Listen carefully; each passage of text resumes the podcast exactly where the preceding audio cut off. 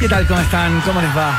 Sean todos bienvenidos y bienvenidas a la fiesta informativa de la Rock and Pop que abre sus fuegos a las 6 de la tarde con 2 minutos cuando hacen perdón 17 grados de temperatura en Santiago y tenemos un programa realmente estrambótico en el día de hoy. Vamos a hablar del día del hashtag, por supuesto, un día como hoy, en el año 2007, por primera vez se instaló esa simbología en Twitter. ¿ah? Y hoy es la forma como eh, juntamos conversaciones eh, en todas las redes, prácticamente, al menos en Instagram y en Twitter, pero todo partió en Twitter. Ya les vamos a contar por dónde vamos a eh, entrarle al tema del hashtag y a lo que son las redes en el día de hoy. Eso entre muchos otros temas que Verne Núñez, atento a la jugada, como siempre, especificará con su talento único e irrepetible. El bufón de esta corte, periodista eximio, Verne Núñez. A ver, a ver, ¿bufón o periodista eximio? Es que basta con eso. Se pueden hacer lo hablado, lo habíamos hablado hace varios años. Se pueden hacer las dos cosas, Verne Núñez. ¿Cómo está? Oye, te noto como muy contento con lo del Día Mundial del Hashtag. Como No que es importante para ti. Debe ser. Hashtag es importante para ti. Sí, hashtag te abrazo. Debe ser porque tengo gato hace muy poco. Y de alguna manera hago una conexión entre el hashtag, conocido popularmente como el gato, y el gatito que tengo. Hay gente que le dice gatito. La gata más Hay gente que le dice gato al Pero- hashtag. pero claro. Pero qué ordinario. Nu- no sé qué- numeral también. ¿Qué dicen los jóvenes de este programa? Numeral, ¿Se gato. le dice gato? Sí. No, Se le dice no, gato. ¿Cómo no, no, no, no, no. Pero mucha gente le dice gato. Por favor. O sea, yo dudo que mi madre Si diga hashtag, por dice gato, que lo, que lo cuente justamente con el hashtag. eh, yo le digo gato al hashtag. Excelente, Eso. muy bien, participen En de un país inmediato generoso. con el hashtag Un País Generoso, nos escriban a nuestra cuenta de Twitter, yo le digo gato al hashtag. Eh, cierto. Oye, quiero Con, saludar. con el hashtag, ¿ah? Quiero saludar a todos los no denunciantes por amor, Iván Guerrero. Sí. A todos los carmelites descalces de este país.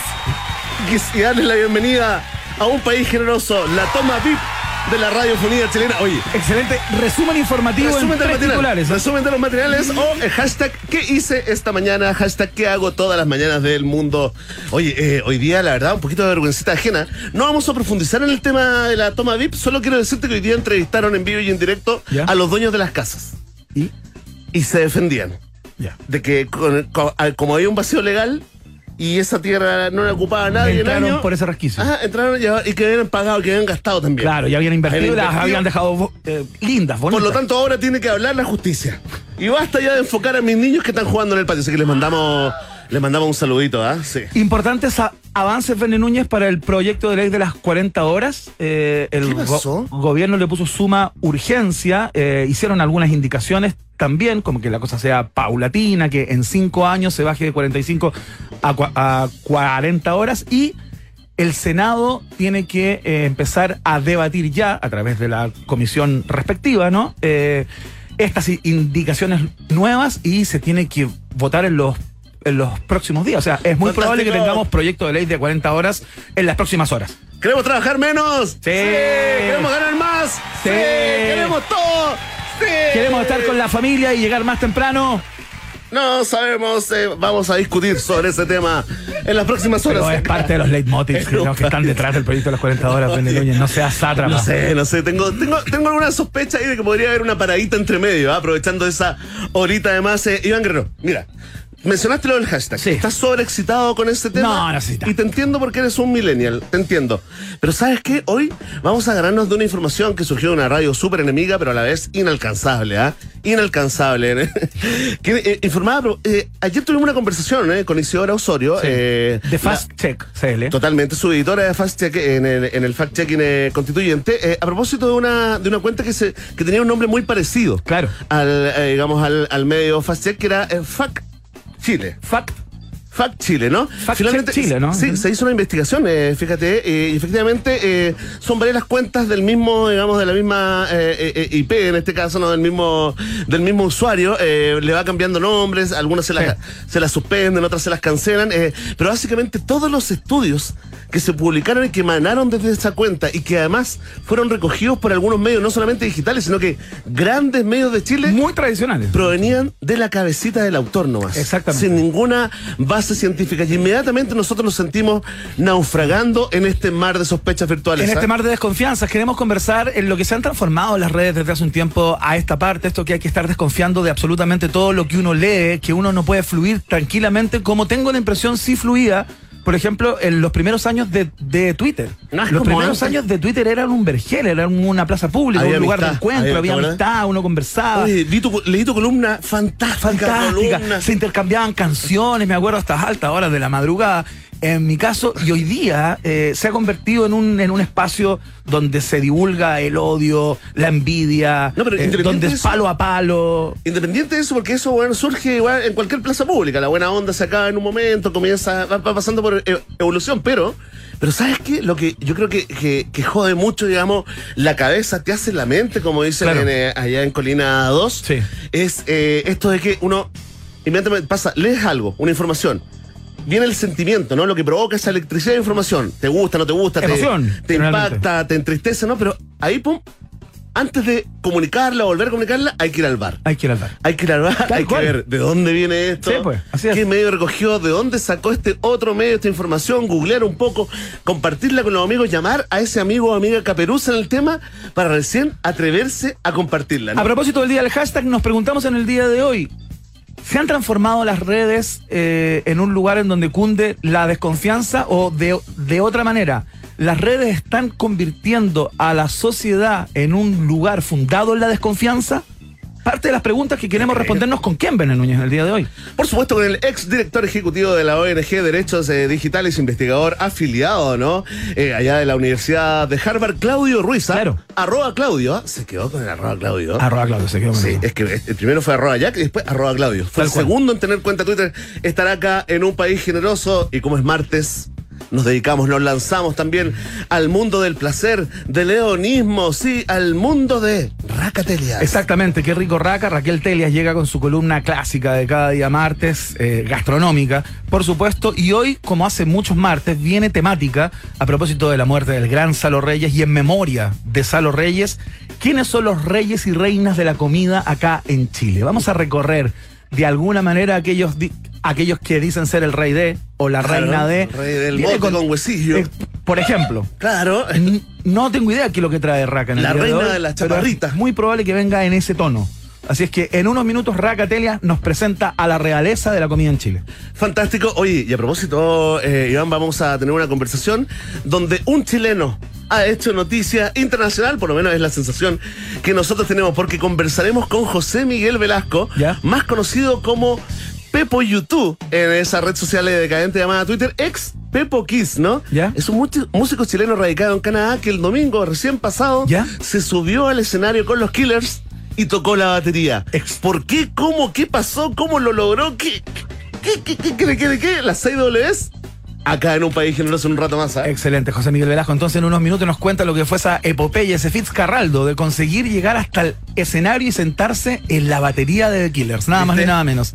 Fue detrás de un sueño y lo consiguió. Oye, espérate, tengo una información de último minuto que es muy importante. Porque. Último minuto, último minuto. ¿Qué está pasando, Iván? No, lo que pasa es Estoy súper que. tenso. Es que faltan 23 días. ¿Para qué? Faltan 23 días. Ah, The Final Countdown del desborde acá en el país generoso. Te recordamos todos los días cuántos días quedan para la celebración, para el único carnaval que tenemos en este país o el que nos aúna a todos y todas. ¿Cuánto queda? ¿Cuánto queda? 23 días. Ahí está. Tiruriru, 23 días para que comience. El desborde. Vaya total. preparando el bolsillo, el hígado y también el estómago, porque Eso. también sufre ah, para estas fiestas. Harto omeprazol nomás antes de la fiesta, por supuesto. Ya perder la conciencia. ¿ah? ¡Eso! Que haya corte de cinta nomás, no pasa nada. No, no, no vamos a invitar a la gente a que pierda la conciencia. Sí, oye, eh, algunos consejos, vamos a ir vertiendo algunos consejos y vamos Sí. dado la práctica que tenemos en, eh, en fiestas patrias. Sí. Lo primero, algo muy práctico, ¿no? El vasito de agua cada dos copetes. Ahí está el, el concepto del día de vasito hoy. de agua cada dos copetes, ¿ah? Mañana entregamos un nuevo tip que te puede salvar la vida en estas fiestas patrias. Así que atención, anótalo ahí en tus notas. Es cierto, ¿cómo comerse un pedazo del anticucho sin cortarlo antes? Porque qué lata cortarlo antes. Que la, ¿Para qué pasarlo Generalmente no hay donde cortar. En las fondas no hay siempre cuchillo y tenedor para poder sentido el cortarlo. anticucho, si el anticucho es justamente para no usar plato. Mañana entonces, ¿cómo mascar un pedazo de carne más grande que tu boca?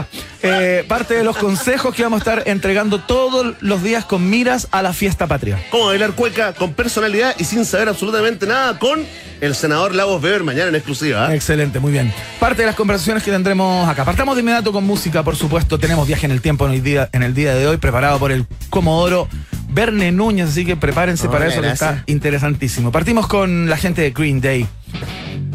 Es buena esta. ¿eh? Me acuerdo de los videos de MTV.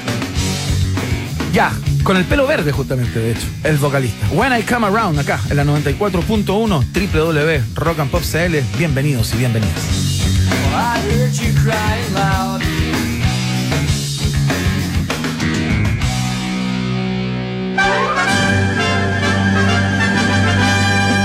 Rock and Pop tienes un permiso 24-7 para la pregunta del día. Vota en nuestro Twitter, arroba Rock Pop, y sé parte del mejor país de Chile. Un país generoso de la Rock and Pop. Atención, atención, pueblo de un país generoso. Oye, espérate. Tenemos un último minuto, ¿ah? Otro último minuto. A ver. Núñez, por favor. Es que te vi preocupado viendo los trending topics, eh, dado tu nexo, digamos, casi parentesco Afectivo, familiar afectivo. con Buckingham. Sí. La reina Isabel, tengo que informar, es, es trending No, topic, sí, no, es de último minuto. No, no. No La- empecemos. Vamos a hablar de eso la con, reina con Isabel- Claudio Ruiz en minutos. La reina Isabel está bien, está viva y bien.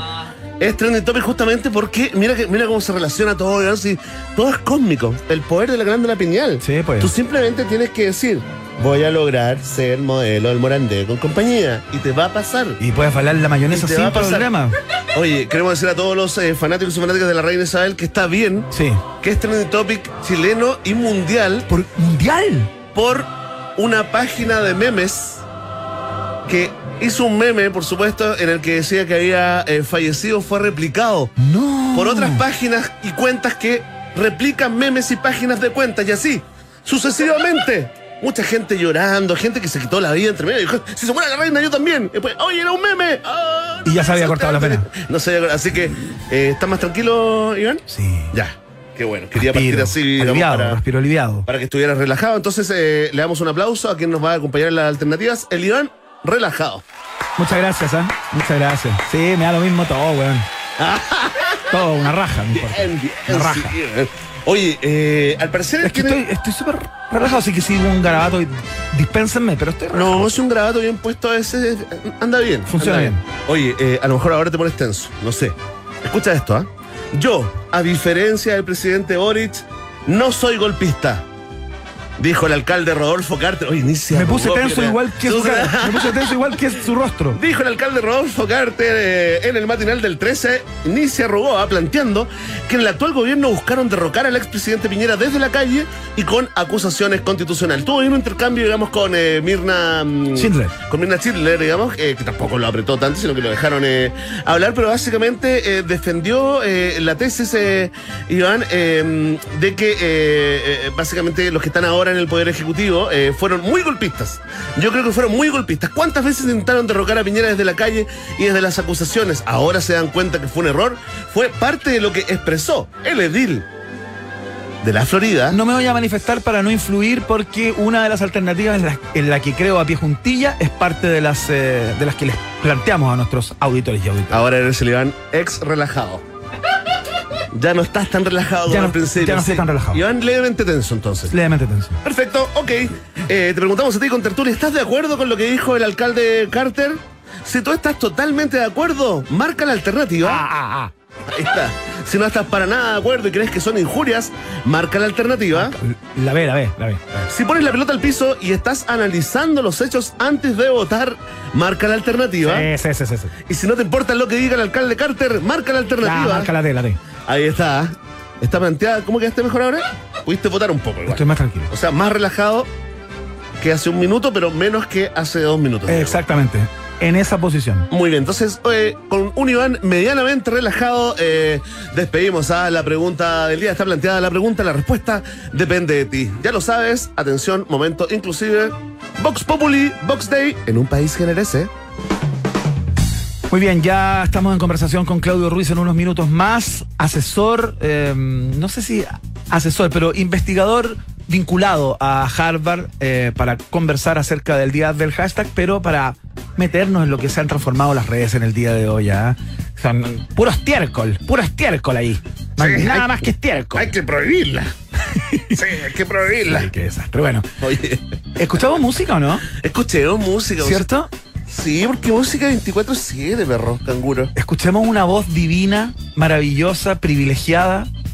Perfecto, ya sé para dónde va. Escuchemos a Amy Winehouse. Oh. Esto se llama Tears Dry on Their Own. Acá, en la 94.1. All I can ever be to you is the darkness that we know and this regret I got accustomed to. Atención, atención, miau, gatitos, perritos, guau, te quiero hablar de Laika, ¿no? La aplicación favorita de nuestros amiguitos de cuatro patas que les lleva a domicilio todo lo que necesitan y lo mejora el mismo día. Así que descarga ahora mismo la APP y haz que sus ojitos brillen de felicidad. Entra a laicamascotas.cl, Laika. Por más momentos peludos, está en un país generoso. Carga tu auto y paga con RappiCard en cualquier bencinera del país y te devuelven plata a través de un sistema llamado Cashback. El 15% te devuelven. Del valor que pagas, el 15% vuelve a tu bolsillo. Increíble. Válido para todas las bencineras, cualquier día de la semana. Se pasó RappiCard. Pídela ya. Desde la app de Rappi, por la misma que pides comida, esa misma eh, puede tener en minutos nada más eh, una tarjeta de crédito en tu bolsillo. Consíguela sin largos trámites, sin largas filas, sin tantas preguntas ni nada de eso. RappiCard by Itaú es la tarjeta del país generoso. Y atención, ¿eh? que la Mayo Craft tiene muchos fanáticos y está en la mesa de muchas familias y por lo mismo saben que existen de muchas maneras. Pero a todas, que las une el compartir. Sigamos compartiendo lo rico de estar en familia junto a la cremosidad de Craft, que también está en UPG. Tengo ganas, Verne, va a sonar como que lo quiero todo, pero tengo ganas de comer A al- ver. algo rico. ¿Ya? Check, con buena música, check, con buena vista, check, check, con muy buena música, check, check, check, que ya te lo comenté, no estabas atento, ¿eh? check, check, check. Muchas opciones de cócteles y ojalá bien ubicado. Ah, pero Joan, por favor, tienes que ir al Hotel Nodo, nuestro Hotel Nodo, ahí ubicado en pleno corazón de Providencia, ya sabes, ¿ah? ese exquisito restaurante que está en el piso 12, donde puedes ver la cordillera de los Andes, Claro. el parque metropolitano Sí, y el resto de la ciudad. Claro. Si te no es cierto por ahí, alguna ventana indiscreta. Sí. Oye, eh, puedes probar los cócteles clásicos, una buena carta de vinos, por supuesto. Reserva ahora mismo una mesa directamente en el Instagram, arroba Hotel Nodo, o en su página web hotelnodo.com. Hotel Nodo es el hotel de un país generoso. Nos vamos a la pausa y a la vuelta estamos conversando sobre redes sociales en el Día Mundial del Hashtag. ¿ah?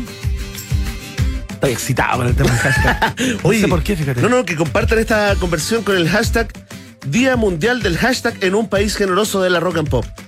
Un poco largo. Pero vamos, que la pegamos, ¿ah? Vamos que se puede. Eh, si convertimos eso en trending topic, podemos hacer cualquier cosa. A la pausa. No te separes de la 94.1. Después del corte, Iván Guerrero y Verne Núñez siguen izando con solemnidad la bandera de un país generoso en Rock and Pop. Iván Guerrero y Verne Núñez continúan en busca de los ejemplares más singulares de nuestra sociedad. Sigue protegiendo nuestra flora y fauna exótica. Un país generoso en Rock and Pop. Muy bien, seguimos siendo el país generoso aquí a través de todas las antenas de la Rock and Pop. Escuchamos a The Cars. No son los prisioneros con papá, se parece, pero no es lo mismo. Esto se llama Shake It Up en la Rock and Pop.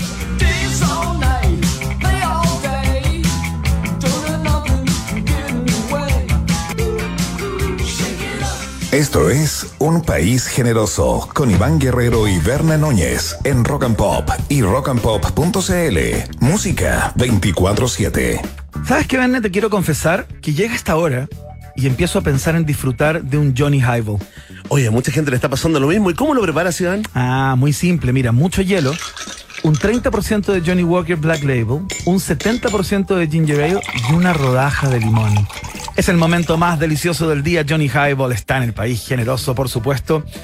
Como está nuestro próximo invitado para conversar acerca o colgarnos mal, más bien de este día del hashtag, porque fue un 23 de agosto del año 2007 cuando se utilizó por primera vez para acopiar conver- conversaciones en Twitter, ¿no? ¿Cuál fue el primer eh, hashtag de la historia? El primer hashtag de la historia fue eh, Barcamp. Barcamp. Barcamp. Siempre es fome, ¿ah? Siempre es fome enterarse de esto. Como que uno, espera algo, Algo más rimbombante. algo rutilante, rimbombante, pero se celebra. Se celebra, Basta para que se, celebre. en Chile y en el mundo. Pero queremos conversar en lo que se han convertido las redes desde hace un tiempo a esta parte, eh, a propósito de lo que estamos viendo en esta campaña eh, de redes, ¿no? A propósito del plebiscito. Eh, supimos de esta polémica con el, con el sitio este, con la, con la cuenta Fact Check Chile. Eh, que finalmente eh, entregó información que muchos medios importantes ocuparon o se colgaron de ella o la amplificaron y era un tipo que tenía varias cuentas, algunas se la habían dado de baja y nos preguntamos con Verne Núñez, ¿acaso los- las redes están contribuyendo a construir una sociedad basada en la desconfianza? ¿Aportan su grano en ese sentido? Todo hay que chequearlo, hay que buscar respuestas por todos lados, ir a las fuentes. Cada vez que ves algo en redes, tiene que ser así, Verne. ¿Cómo sobrevivir en este tormentoso mar de fake news? Bueno, lo vamos a conversar con el ex director ejecutivo de la ONG Derechos Digitales, investigador afiliado, ¿no? En la Universidad de Harvard, amigo de la casa, por supuesto, Claudio Ruiz. ¿Cómo estás, Claudio? Bienvenido a un país generoso. ¿cómo estás, Bernard? Muy bien, muy bien. ¿Y tú? Bien, me dio sed ah, con la presentación que. Me invitaron a esta hora y ya como que sí. Oye, Me- me ¿dó- mareé. ¿dónde estás ahora? ¿Estás acá en Santiago de Chile? Santiago de Chile, Santiago de Chile. Oye, fantástico. Bueno, eh, eh, apro- aprovechando esto del Día Mundial de, del hashtag, eh, tienes exactamente 40 segundos para eh, celebrar. Desde ahora ya, Claudio. Espérame, un segundo, espérame, espérame. dale, dale. Ya, listo. Oye, espérate, eh, yo tengo muchas preguntas respecto, o sea, par- partir, digamos, antes de entrar al tema que nos convoca, eh, algo sobre el hashtag. A un tipo se le ocurrió una vez, un día, que ese signo podría servir para acopiar conversaciones, lo puso en un primer hashtag y la cosa funcionó. ¿Cómo se, cómo se implementó el hashtag? ¿O cómo se implementa un- una simbología como el hashtag? Eh, bueno, en mi calidad de historiador de- del hashtag, eh, después, no, no, no, no tengo idea, no lo sé. Pero, pero lo que sí les puedo decir ¿Ya? es que el, eh, el- la, la idea del hashtag, así como otras, como el retweet, un montón de otras cosas, fueron prácticas que, no sé si ustedes se acuerdan, en los primeros tiempos de, de Twitter, Claro. eh, comenzaron a aparecer en la, eh, por los propios usuarios y luego fue adaptado por la por las plataformas, en este caso por Twitter, incluso se ha transformado como en un en parte del lenguaje cotidiano, ¿no es cierto? Como retuitear, ¿cachai? Tuitear, Claro. aunque todavía la gente le dice Twitters, hay que saber algunos políticos de repente Sí, dicen, po. no, en, en el Twitters. Mandé un Twitter o mandé un Twitter. Me, Mandó me un mando un Twitter. Twitter, claro. Un O, Twitter. o te mando un inbox. ¿cachai? Como que son parte un poco del, del- como del lenguaje común. ¿Cómo le ¿no? dice Entonces, hashtag? ¿Cómo le dice el hashtag tu mamá? Cualquier cosa. La mía está intentando. de mi mamá, no sé, como un gatito le debe decir. Gatito, claro, gatito. Numeral, Sí, numeral. Numeral. Oye, no, pero... mucho. sí. A propósito del hashtag, Claudio, eh, nos preguntábamos, y a raíz de lo que hemos visto deambular eh, por los medios, ¿no? Digitales, fundamentalmente redes, eh, qué complicado está eh, justamente tanto seguir estas conversaciones que están bajo un hashtag o eh, confiar en la información que anda dando vueltas por ahí cuando estamos llenos de centros que chequean información, si es verídica, si es imprecisa, si es falsa. Eh, un meme se puede convertir en pocos minutos en trending topic, como uno que estaba dando vueltas hace pocos minutos, que planteaba que la reina Isabel de Inglaterra había muerto. Entonces, ¿cómo han evolucionado de alguna manera las redes hacia un lugar eh, en donde no estaban cuando todo esto partió? No sé cuál era tu impresión de Twitter hace algunos años. Para mí era una plaza de la buena onda, digamos. Claro. Mira, el, eh, quizás hay otra forma de verlo, ver. Em, para poder responder la pregunta, porque es difícil de responder. Pero yo te diría que el, eh, al- en los primeros tiempos, digamos, de los estudios vinculados con eh, impacto de la política en redes sociales e Internet, Ajá. se hablaba de algo como slacktivism, ¿cachai? En inglés, que es como slacktivismo, ¿cachai? ¿Ya? Que es una mezcla entre como flojera y activismo ¿Ya? en inglés, ¿cachai? Y que tiene que ver con que mucha gente sentía que estaba dando eh, el equivalente a salir a la marcha en la calle, digamos, eh, por tuitear algo o Claro. por compartir algo, ¿cachai? Como en Facebook, ¿no es cierto? Claro. Y eso los gringos le llamaron slacktivism, que no sé cuál sería la traducción de eso, es como Es como Activismo desde el sillón. como desde podría el ser sillón. como- Sedentarismo aventura. Lazyismo. Claro. claro.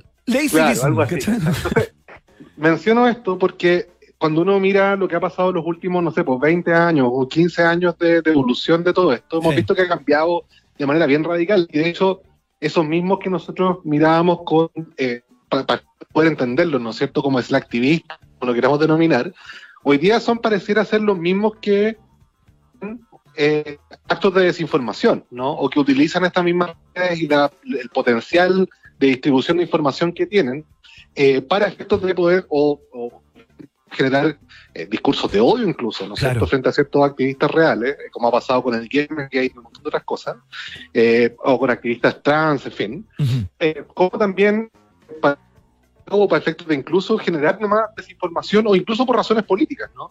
Eh, donde hemos visto que en las últimas, en el, el montón de chorrera de elecciones que hemos tenido en los últimos dos años en Chile, Ujú.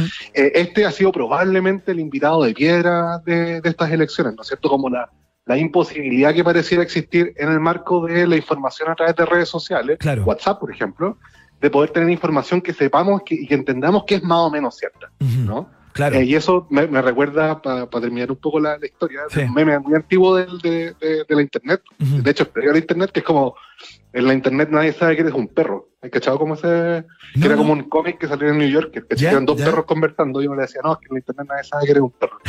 y, el, y el chiste era bueno, porque en el fondo eh, quiere decir de que la Internet, o muestra en el fondo el chiste, como todo buen chiste, por un lado la cara de eh, la posibilidad de poder tener un espacio de anonimato, quizás de expresión, en fin, pero al mismo tiempo la incerteza de tener un interlocutor, digamos, que nos dice que ser quién es, po, ¿no? Claro. con todo lo que eso implica. Claro. Ahora, cuando, cuando está, eh, de alguna forma tiene poco valor, va perdiendo valor, ¿no? La, la información emanada de redes sociales. Vamos a hablar de Twitter, por ejemplo, para enfocarnos en uno, Claudio Iván, ¿no? Eh, cuando pierde, cuando, cuando estamos, digamos, tratando de avanzar, de nadar, de flotar en, e- en este mundo de, de noticias al menos sospechosas, imprecisas, interpretaciones, y además que la temporada de manipulaciones está, pero lanzada, yo te diría como desde la época de Trump, que tengo, tengo Sí, como conciencia de, Claro. eh, de aquello, ¿no? Eh, entonces, hoy en día, digamos, Claudio, y, y aquí va algo parecido a una pregunta, ¿no? Eh, hoy en día hay que acostumbrarse, así como tenemos, nos dicen que tenemos que normalizar la vacuna contra el COVID eh, ya en nuestras vidas, hay que normalizar el chequeo. Hoy en día ya eh, se peca una inocencia supina, digamos, si, si pretendemos eh, eh, na- navegar, informarnos tranquilamente en redes como esta. Eh, es una buena pregunta, Verne. Yo, yo pensé, yo, lo, yo lo trataría de responder de la siguiente forma. Yo diría que Sí. Desde enero que no Sí, metía desde una con Es para que me sigan José Massa. que les digo estas cosas, pues no es porque sea cierto necesariamente. pues, Excelente, muy bien. Gracias, Qué linda Claudio. honestidad brutal. Oye, el, eh, no, una forma de responder eso es decir que es recordar también cómo funciona Internet y cómo funciona la economía de Internet y cómo funciona en particular la economía de buena parte de estas redes sociales, pues, ¿no? Ujú. que funcionan en torno a venta de publicidad. Por tanto, la- el- son una máquina eh, muy aceitada para efectos de poder como entregar información, eh, digamos, que eventualmente nos podría llevar a comprar algo o a poder informarnos respecto de un producto, en fin. Ajá. Y por tanto, toda esta eh, proliferación de hashtags, proliferación de virales, ¿no es cierto? Como de todos estos lenguajes que se ha ido siendo tan propio de nuestra cultura en los últimos años, Ujú. responde en parte también a esa misma lógica, a la lógica que está detrás de eh, los modelos de negocio de buena parte de estas, de estas eh, redes sociales, Claro. que apunta precisamente a tener mayor, masifica- masi- eh, tener mayor masificación, tener mayor impacto, entre comillas, y por tanto entregar una plataforma para que ciertos discursos puedan, digamos, Amplificarse. distribuirse de manera Claro. bastante amplia y bastante rápida, ¿no? Ajá. Y es por eso, y precisamente por ese efecto, que es parte como de la, del, del ADN de por qué esto existe, es que se hace muy difícil, por ejemplo, eh, poder controlar que discursos eh, de, de odio derechamente o discursos que son políticamente falsos, pero que generan interacción, eh, sigan teniendo mayor visibilidad. Ujú. Es como es como el viejo adagio de la publicidad, ¿no es cierto? Que no hay, no hay, No hay no hay, mala. no hay mala prensa, Mm. ¿cachai? Mm. que eso se ha visto hoy día multiplicado por 200, porque básicamente mucho más fácil, digamos, eh, como, o el mismo adagio del periodismo, ¿no? que es una noticia cuando un, cuando un hombre muerde a un perro Claro. y no cuando un perro muerde a un hombre. Claro. Pero es como eso, multiplicado por 500, porque la manera en la cual funcionan las redes sociales para efectos de poder distribuir y poder hacer públicos estos comentarios o hacer más, más eh, digamos, más visibles ciertos comentarios en detrimento de otros, Mm. tiene que ver fundamentalmente con Entonces, la respuesta a tu pregunta está estrechamente vinculada a entender cómo funcionan las economías de eh, Mm. estas eh, empresas de Internet. Oye, Claudio, y tomando en cuenta que es cada vez más la cantidad de información que consumimos a través de las redes, digamos, yo prácticamente no veo un central de algún canal con dos hombres ancla, digamos, hace mucho, mucho rato, y uno se informa fundamentalmente a través de lo que ve en Instagram, de lo que consume en Twitter, etcétera, etcétera. Eh, no podría como haber un tránsito a propósito de justamente la gravedad que puede tener en algunos casos la amplificación de este tipo de noticias falsas, el dolor que puede generar en ciertas comunidades, como lo establecías tú hace algún rato, como que se transite hacia una sociedad o hacia una cultura más sancio- sancionatoria de este tipo de actos con, con digamos, con, con algún tipo de, de condena concreta, digamos, más allá de que te ganes eh, un montón de tipos que te troleen porque estás diciendo mentiras o qué sé yo, o discursos del odio, algo más, más tangible, algo más sancionatorio propiamente Sí. tal. Yo te diría, te respondería esa de dos formas. La primera es que el- la pregunta respecto del control del contenido es una pregunta bien vieja en materia de regulación de Internet. Eh, y de hecho es bien complejo de, de- de Sí, po. responder. Sí, po. Porque es súper fácil decir, mire, lo que pasa es que las plataformas entonces son responsables. Pues Facebook, por ejemplo, debería ser, o Meta, no sé cómo se llama ahora, Sí. debería ser responsable de eh, esta información falsa o violenta derechamente que eh, se circula y se difunde precisamente a partir de los algoritmos que permiten que eso suceda dentro de sus redes. Claro. Pero resulta que eso significa entregarles, digamos, un poder aún mayor a estas plataformas, no solamente para poder, para poder contener esta información, sino que además para decidir qué cosas quedan arriba y cuáles no. Ajá. Y esa es una pregunta que, su- que da para otro programa, digamos, y es muy difícil de responder, pero a priori pareciera ser que entregarles más poder a estas plataformas no parece ser una buena idea. Esa es una primera forma de responder. Claro. Y la segunda es que, bueno, en, en los tiempos previos a Internet, este rol que tú mencionabas, Iván, Sí. lo jugaban los medios de comunicación, ¿no? Es decir, hoy día también hay esta pregunta que tú haces respecto de Internet, creo que también vale respecto de qué ha sucedido con nuestros medios de comunicación, que, eh, digamos, no parecen eh, estar ajenos a la proliferación de este, de este tipo de práctica, a la proliferación de este tipo de información, Claro. cuando debieran ser los medios de comunicación en una democracia robusta, en una democracia, ¿no es cierto?, sana, Claro. quienes tienen eh, un rol que cumplir vinculado con criticar el poder, vinculado con criticar aquellas cosas que parecen más ocultas a la sociedad y de esa manera poder generar un debate público mucho más abierto, democrático y plural. Y No, yo creo que ahí también es una pregunta que queda abierta. No, por supuesto, y además uno, uno le podría exigir a, lo- a los medios, yéndonos ya en, en- en esta eh, que de no transformar, eh, y, y aquí quiero meter todos los ingredientes de esta ensalada, Claudio y Ivana, eh, esta, esta, digamos, eh, eh, esta idea, Iván, de, de- de meter, eh, digamos, a, a la legislación, este tipo de, de engaños, de estafas con la, con la información, pero cuando un medio recoge, por ejemplo, un posteo, cuando un medio, un medio así que, que tú lo conociste tangiblemente, digamos, que lo tocabas en algún momento, ¿no? Eh, un diario, una revista, recogen un posteo de alguna- una denuncia hecha en una red social. Eh, eh, cualquier cosa tuiteada, digamos, desde una página sin confirmar, como pasó hasta ayer, digamos, con, con arroba fact eh, Chile, Claro. cuando lo recoge y lo transforma en noticia, en información, uno, yo creo, no sé, y, y abro la pregunta, ¿no? Uno debería exigir como, como consumidor, o sea, me parece que es el nuevo desde de los medios, ¿no? De los medios, no de los usuarios de, de las redes sociales, que ahí, la verdad, libertad total y depende de ti, digamos, cómo esté eh, tu, tu ojo y tu olfato, ¿no? Pero, pero a los medios se les debería exigir, digamos, eh, eh, de, manera ya como, no sé, le- legalmente, formalmente, eh, la no publicación o, o, o, digamos, asumir ciertas responsabilidades de que se transforma un posteo eh, eh, en una noticia, ¿no? Claudio.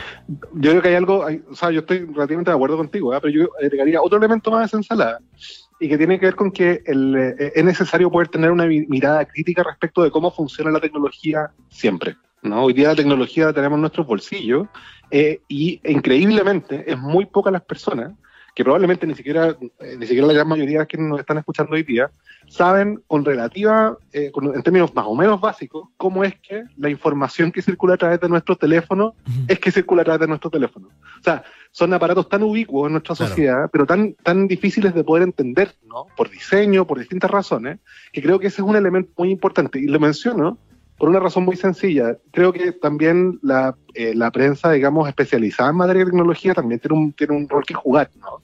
La prensa especializada eh, en- a nivel mundial ha estado muchas veces obnubilada por la preciosura de estos aparatos, ¿no es cierto? Eh, Claro. y más atento, digamos, a la nueva PlayStation, antes que a poder explicarle a un público que no necesariamente está interesado a priori respecto de estos asuntos, es cuáles son los impactos que tiene en nuestra privacidad, en nuestra vida social, en nuestra vida conyugal en algunos casos, eh, en fin, digamos, nuestra vida en general, la masificación de estas tecnologías y por tanto qué es lo que podemos hacer respecto de ello. Entonces, quería como agregarle ese elemento también porque me parece que hay un rol también en la prensa especializada a nivel global, no solamente en Chile, ¿no?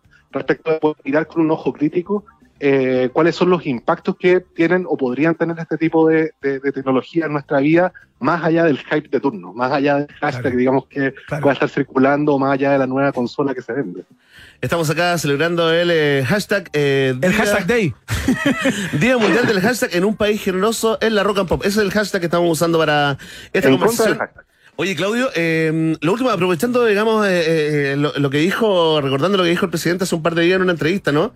¿Cuánto pesa, cuánto espacio está ocupando en este, digamos, océano de noticias falsas, engañosas, sospechosas, el cherry picking? Y se aprovecha también de definirlo, ¿no? Para todos nuestros eh, auditores. Claro. Eh, le gusta el inglés al presidente. Sí, sí, de repente se pega unos anglicismos. Yo le agradezco porque no tenía idea lo del cherry picking. ¿Sabía? Ya, pero part- partimos hablando del hashtag también, pues no hablamos del gatito, no hablamos Claro, del- es cierto, claro, es cierto. sí, sí. El, eh, no, cherry picking se refiere a tomar como eh, algunos elementos de eh, una noticia en este caso para Claro. efectos de, eh, digamos, aprovecharse ¿no? de la descontextualización del dato. Es como es un poco la, la definición. Es como tomar, tomar solamente lo- los argumentos y la información que te sirve para sostener tu tesis y dejar Correcto. el resto de Claro, lado, digamos. claro. Esa es una mejor definición. Información parcial, digamos. Exactamente. Bueno, el, y ese es un elemento que es bien consustancial a la, a la internet. que Lo piensa. Por ejemplo, hice un ejemplo del Estado en otra entrevista hace unos años atrás. Ajá. Pero si es que alguien tuviese acceso eh, a tu Gmail por cinco minutos, ¿no? Y pudiese solamente, no sé, no Se sé, acaba- pero cinco minutos a tu Se acaba todo, en mi caso. Se acaba todo. Eh, porque en realidad no tengo nada que ocultar, ¿no es cierto? Que Claro. un poco parte del discurso como, como bien naif, ¿no? Respecto a la privacidad. No tengo nada que ocultar, ahí está mi Gmail por cinco minutos, puedes ver lo que quieras. Ajá. O sea, es relativamente sencillo descontextualizar información real, correos reales que te han eh, intercambiado un amigo o con alguna amiga, Claro. ¿no es cierto? Mensajes reales que descontextualizados pueden darse a entender de una manera completamente distinta y distorsionada. Claro. Ese hecho, que es un hecho que parece tan obvio si uno lo pone como ejemplo, digamos, en un correo, en- digamos, inbox de correo electrónico, también es cierto respecto de otro tipo de información. O sea, Internet lo que ha, lo que ha implicado hoy día es que no, es un océano de información descontextualizada, donde precisamente la proliferación de las mal denominadas fake news es un ejemplo de eso. po. Es un ejemplo de que en algunos casos, eh, o bien derechamente mentir respecto de un hecho, o bien hechos que son más o menos ciertos, se tuercen eh, a, Claro. a favor de un argumento, digamos, político que es muy difícil de corroborar eh, en la rapidez, digamos, del discurso político, ¿no? Y de hecho, buena parte incluso, o un, un número importante de políticos nuestros, incluso han caído en, en campañas de, Sí, o pues. en datos, digamos, desinformados, particularmente a propósito del, del plebiscito de salida, ¿no? Entonces, creo que creo que esta es una cuestión un poco mayor a la Internet y que tiene que ver también con la manera en la cual nosotros como sociedad eh, miramos el fenómeno, digamos, de la información y su conexión con eh, la política y la democracia. De hashtag y cherry picking conversamos en el día de hoy con Claudio Ruiz, investigador afiliado en el Bergman Klein Center for Internet and Society de la Universidad de Harvard, ex Derechos Digitales, como muchos de ustedes sabrán. Claudio, te mandamos un abrazo muy grande, muchas gracias por esta conversación, siempre un placer. ¿ah? Cuando quieran, ¿eh? cuando quieran que de nuevo les, les felicite las preguntas, me llaman de nuevo. Sí, ¿no? sí, sí, sí. para La, fortalecer nuestro ego. es la misma. Oye, y, y desde arroba Mineduc informan que esta entrevista, este podcast, será subido como material educativo eh, para los colegios eh, públicos y privados. Atención, fast check con esa información. Que te vaya muy bien, Claudio, te mandamos un abrazo. Que estén bien. Nos Chao, vemos. Gracias, Claudio. Ahí está, la conversación con Claudio Ruiz, siempre entregando miradas eh, interesantes respecto a estos temas, Claudio Ruiz. ¿ah? En resumen, es como si tuviera pensado no todo. Nada que hacer, ¿ah? Es como si tuviera pensado todo antes de que le preguntáramos, ¿cachado? Esa gente. Sí, yo lo a veo. mí me ya- parece muy interesante esa gente. Lo veo, mira, lo perdimos en la convención, pero lo veo ahí en el hemiciclo. ¿eh? Ojo, que En el futuro, pueda- podría venir otra convención. Quién sabe, hay que esperar el 5 de septiembre. Ahora sí nos presentamos, Iván. ¿Tú así? Sí, Pero es que no podemos ir los dos, tiene que ir uno. No, pues ya cachamos que el nivel es rasante, Iván. Destacamos rápidamente. Sí, pero tiene que ir uno los dos, los dos Un no. par de chistes, unos comentarios de unas citas de unos escritores famosos y estamos adentro. Claro. Tranquilo, ¿eh? Pedro Piedra. Vacaciones en más allá. Acá la 94.1 www and Pop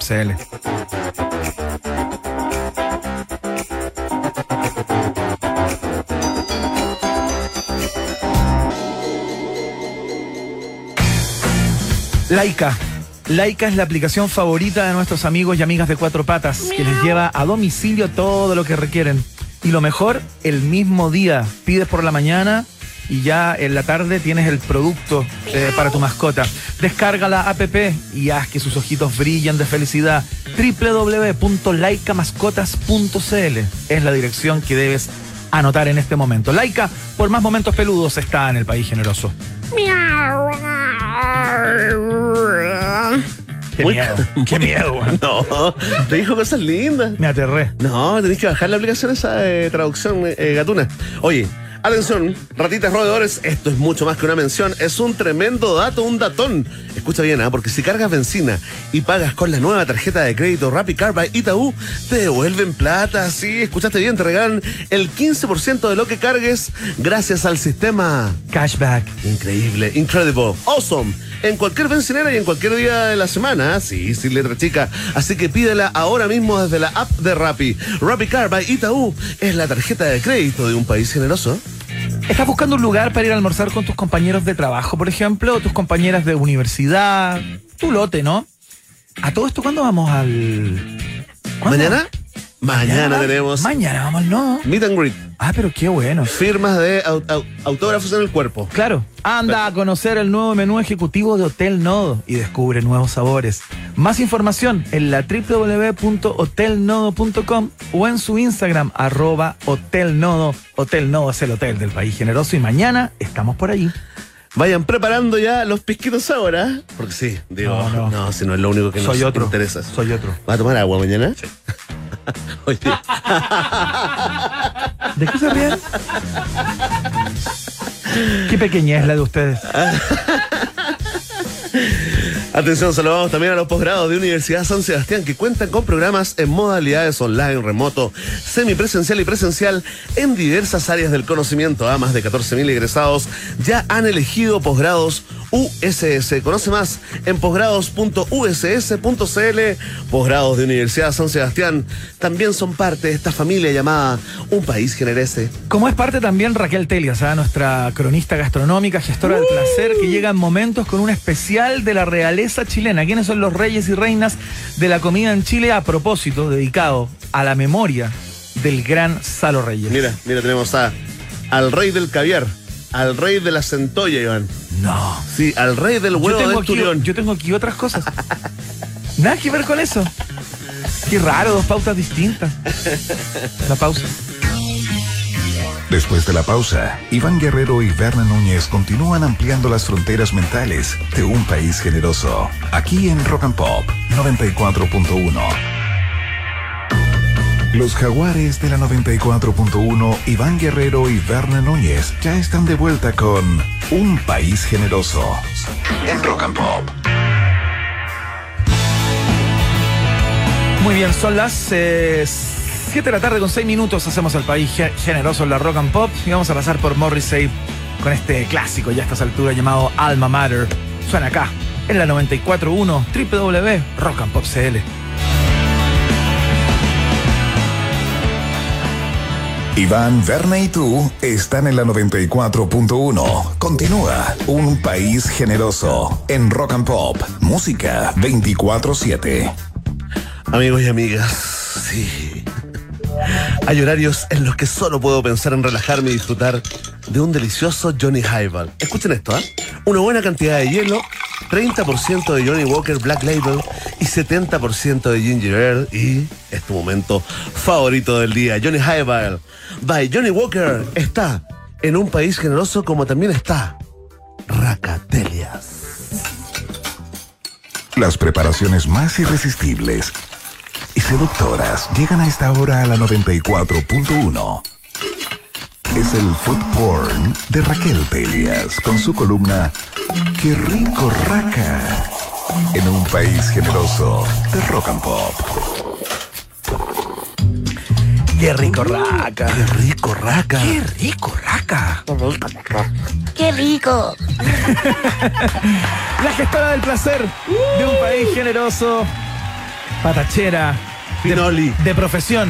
Raquel Telias, ¿cómo estás? Bienvenida una vez más a tu propio espacio. Estoy muy contenta, como siempre, me encanta. Yo digo unas cosas muy exquisitas desde el domingo pensando qué voy a hablar con, esto, Sí, con, con- qué con rico, todo ¿ah? este micrófono exquisito. Ah, espérate, ¿y es el domingo cuando preparas esto o cuando Bueno. piensas en esto? No, pi- pienso siempre, todo Ya. el tiempo, todo el tiempo. Bueno, nosotros? en- en- también. Sí. Qué bueno, Raquel. También en el EMI, en la tele, está Sí, muy buena. Sí. Gustaría tener. Sí, por supuesto. Y no, pero bueno, voy en realidad buscando qué tema les puede encantar. po. Claro. Y justo me encontré con esta noticia, ¿verdad? Que yo sé que ustedes parece que han hablado demasiado. No, no, no. No, hemos hablado como lo ha hablado Chile también. Oye, como lo Raquel. hablaba Chile, pero es que ayer no, no había otra cosa No, que po. estuvieran dando No, en la po. televisión. Igual día era también, ¿eh? bonito. No, pero yo encontré una foto que no la había visto. ¿Ya? Que era como Estamos la hablando de Salo Reyes, ¿no? De Salo Reyes, Sí, perdón, po. claro. Sí, Gorrión la de muerte Conchalí. del gorrión de Conchalí. Claro. Eh, una, el- sentado en estas sillas como de mimbre. En la de Julio Iglesias, sí, Julio Iglesias, sí, me po. encantó, yo no la había visto. Sí, pues hay, hay toda una sesión completa de Salo Reyes en esa No, que silla. fantástico. Sí, Porque fantástico. ha, ha sido bueno igual los recuerdos, porque eh, bueno, porque son muy ochenteros, son muy viejos, son muy. Totalmente él es pop. muy, él es muy arriba de la pelota, tan, pa- tan- tan- tan- tan- también pachatero. Claro, Aquí comienza pachanguero. oficialmente la segunda parte de la biografía de Salo Reyes en un país generoso. Hoy nos visita la periodista Raquel Telles, gran fanática. ¿Cómo se Oye, muy fanática, pero quiero decir una cosa, por más de que busqué comidas favoritas de Salo Reyes, Ah, no encontré. no Estuve a punto de ¿eh? llamar a Doña Yoli. Mira. No, No, pues no. O sea, y, se le notaba a este hombre que comía, tenía su Sí, pues. pancita, Se servía. eh, se servía de todas maneras. era, y era grande, ¿ah? era grande. Era grande el hombre, sí. No, pero además, yo decía, bueno, claro, eh, viste que él celebró su cumpleaños número 60 en la Tuna Restaurant, Claro. que era donde él también cantaba. Sí, pues. Y que haciendo honor, ¿verdad?, a estas extintas ya parrillas bailables que, no sé, ¿ustedes le llevan una parrilla bailable en el cuerpo? ¿Un Sí, recuerdo? sí. Varias. Sí, pues. Así como que... Es el- bueno el concepto. eh, oye, el aniversario de la radio. No, Todo, todo, no, todo, bueno. todo. ¿Alguna vez celebramos Siempre un par de cosas en, sí, en- en- en ese tipo Yo las de, echo de de locales? Y los buenos muchachos y la onda. Sí, sí. pues. Hay que pasar por ahí, ¿ah? Hay que pasar por ahí. Y yo ahí pensaba que en realidad poco importaba cuán rica era la comida. Porque estaba la parrilla Da lo al mismo. centro No- no era tema. Pero si la No parrilla se tema. seca, obvio que Claro. se seca, pero uno bailó y vuelve y. listo. No, y aparte, bueno, la parrilla de, de- de aquellos años, los comienzos de los 90, los 80, eran con tú, tipo, ubre, chunchule, Sí, pues. dieta, amigo, Claro, harto interior. Me parece que eh, las cenizas.